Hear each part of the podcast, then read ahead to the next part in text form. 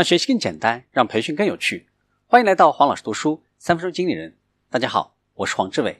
我们继续分享，确定你的商业模式。我们来看第一种商业模式：商业服务。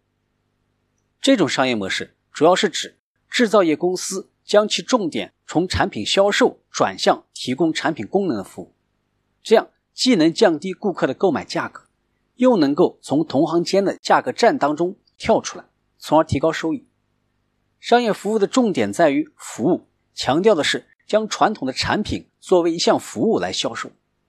复印机行业可以说是商业服务模式发展最快的行业。当今的复印机行业卖的不是复印机，而是将复印机借给代理店，根据其复印的张数来收取报酬。公司提供的是复印机的功能。这种商业模式将留住客户这一步交给了代理店去做。公司就不用考虑如何留住客户。我们来看价值创造的过程。商业服务模式提供的不再是产品，而是把产品的功能作为一项服务来销售。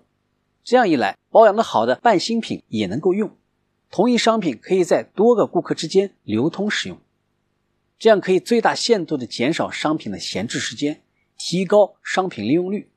而且，商品的保养由精通本商品制造的厂家来做。可以延长商品的使用寿命。综合这些因素，每位顾客使用这件商品的成本就会降低，可以吸引更多的顾客。在这种模式下，顾客可以自己决定使用的期限，灵活更改使用量。而且，有些顾客在购买之前不知道自己会使用多久，购买之后可以灵活变更。对商家来说，这样可以增加客户，更容易吸引首次使用该模式的顾客。扩大客户的范围，在这种模式下，价格是根据服务来定的。从顾客的角度来说，购买这样一项服务不是作为一种固定资产，而是作为当期的服务费用来进行结算处理。在资产没有增加的情况下，可变费用增加，提高了资产效益。注意的事项：这种商业模式主要适用于制造业和商品分销业。现在一些其他行业也在采用这一模式，例如 IT 行业所提供的云服务，由出售商品变为出售服务，短期内盈利会减少一些。这时候，企业文化需要从以商品为中心转变为以顾客为中心。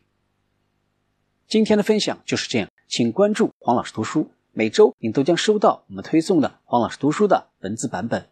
给我三分钟，还你一个精彩。我们下期见。